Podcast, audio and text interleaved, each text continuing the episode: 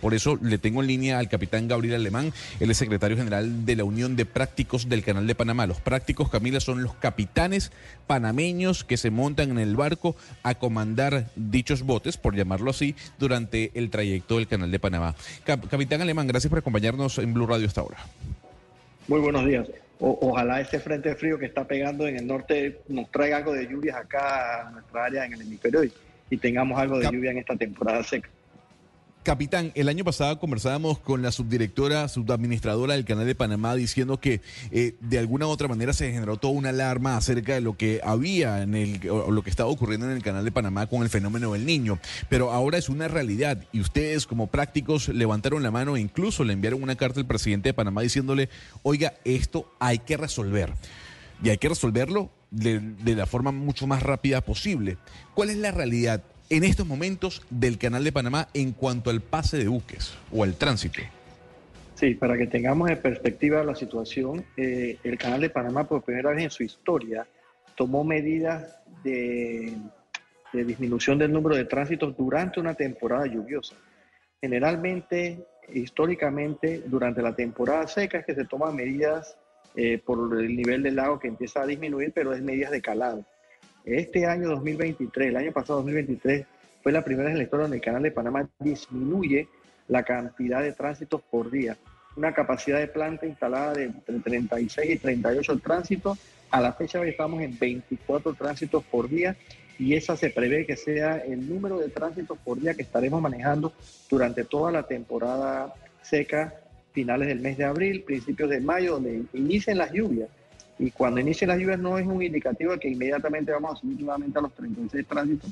Tenemos que ver eh, en qué nivel llegamos a, la, al final de la temporada seca con el, embalse del lago de Gatún, de manera que si las primeras lluvias empiezan a subir los niveles del lago, se puedan tomar medidas eh, para aumentar el número de tránsitos.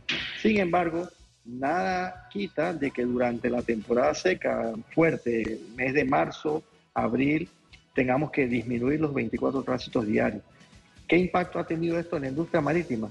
Hace unos meses, eh, como por el mes de octubre, eh, cuando iniciamos con las restricciones de número de tránsito, los fondeaderos, las dos entradas de mar del Canal de Panamá estaban abarrotadas de buques fondeados esperando el tránsito. Eh, sin embargo, a la fecha de hoy, estos buques ya han optado por otras rutas.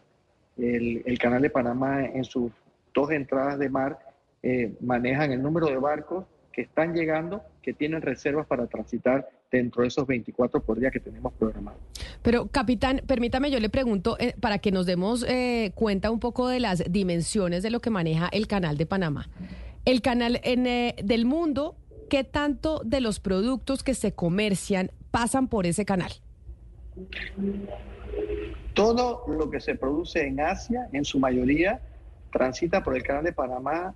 la principal ruta comercial del canal de Panamá es de Asia a la costa este de los Estados Unidos. Si vemos los centros de distribución de los Estados Unidos, de las grandes cadenas de comercio de los Estados Unidos, están en la costa este, en los puertos del este.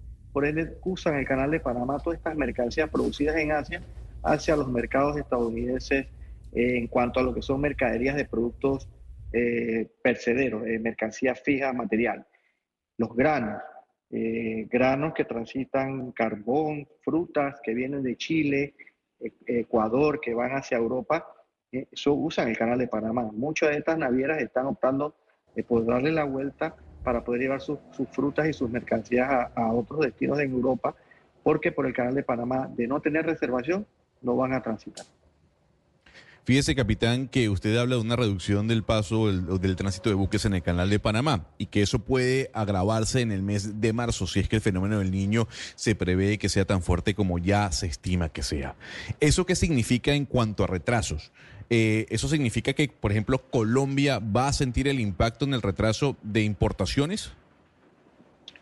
Eso es correcto. Toda importación eh, que llegue a Colombia, que venga de Asia, o que venga de la, costa del Pacífico de los países latinoamericanos, se les va a, retrasar su llegada porque tendrán que tomar las rutas más largas si son buques que no han previsto eh, a través de reservas eh, el tránsito por el, canal de Panamá en fechas definidas. De lo contrario, un producto de Asia que, o, un barco de cargas a granel, que generalmente son los que no reservan, porque son cargas que no son eh, de un producto que tiene que llegar a, puerto de destino tan rápido con una carga contenerizada. Ellos van a optar por las rutas más largas. Todo eso va a, ser un, va a tener un impacto en los puertos de destino a los cuales lleguen estas mercancías. Capitán Maersk, que es una de las navieras más importantes del mundo, anunció la semana pasada que va a mover una parte de la carga a través del ferrocarril de Panamá. Actualmente, ¿qué tanto se está usando este ferrocarril como una alternativa? La parte logística eh, está, se va a usar a su máxima capacidad, es lo que prevé. Actualmente, Mercy anunció, era una ruta, si no me equivoco, de Oceanía, eh, que cruzaba a través del canal de Panamá. Eh, no son barcos muy grandes, eso sí es cierto, pues no son barcos que nacen de los destinos de Asia. Es un barco que, la cantidad de contenedores que tiene a bordo puede ser fácilmente manejada por el sistema logístico de, Panamá, sus su puertos y el sistema de ferrocarril. Cuando tengamos la necesidad de mover carga a través del istmo, eh, ya sea utilizando la, vía de los camiones de terrestre o ferroviaria, eh, ahí puede que el impacto cause demoras y de igual forma porque eh, no tenemos la capacidad de la planta instalada para manejar la demanda en aumento que pueda significar estos buques grandes neopánamas de contenedores que pretendan utilizar el sistema logístico de Panamá. Capitán Alemán, estaba revisando unos datos en estos días sobre el costo logístico del transporte marítimo mundial en temas de comercio, sobre los fletes, y lo que he visto es que esos costos han repuntado y pues eso es una preocupación para los países que siguen combatiendo contra la inflación. La pregunta es si esto que pasa en Panamá tiene que ver con el aumento de estos costos o es al margen de Panamá y cómo puede afectar posiblemente al comercio en estos países esto que le comento.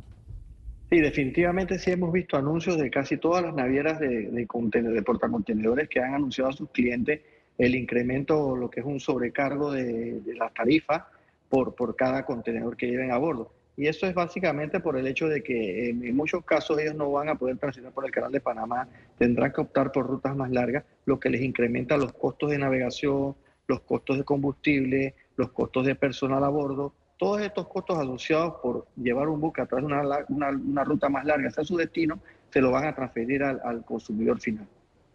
Capitán, eh, hay que decir que el Canal de Panamá, para las personas que nos escuchan, también provee del 50% del agua potable que se consume en la ciudad capital, por ejemplo, en la ciudad de Panamá.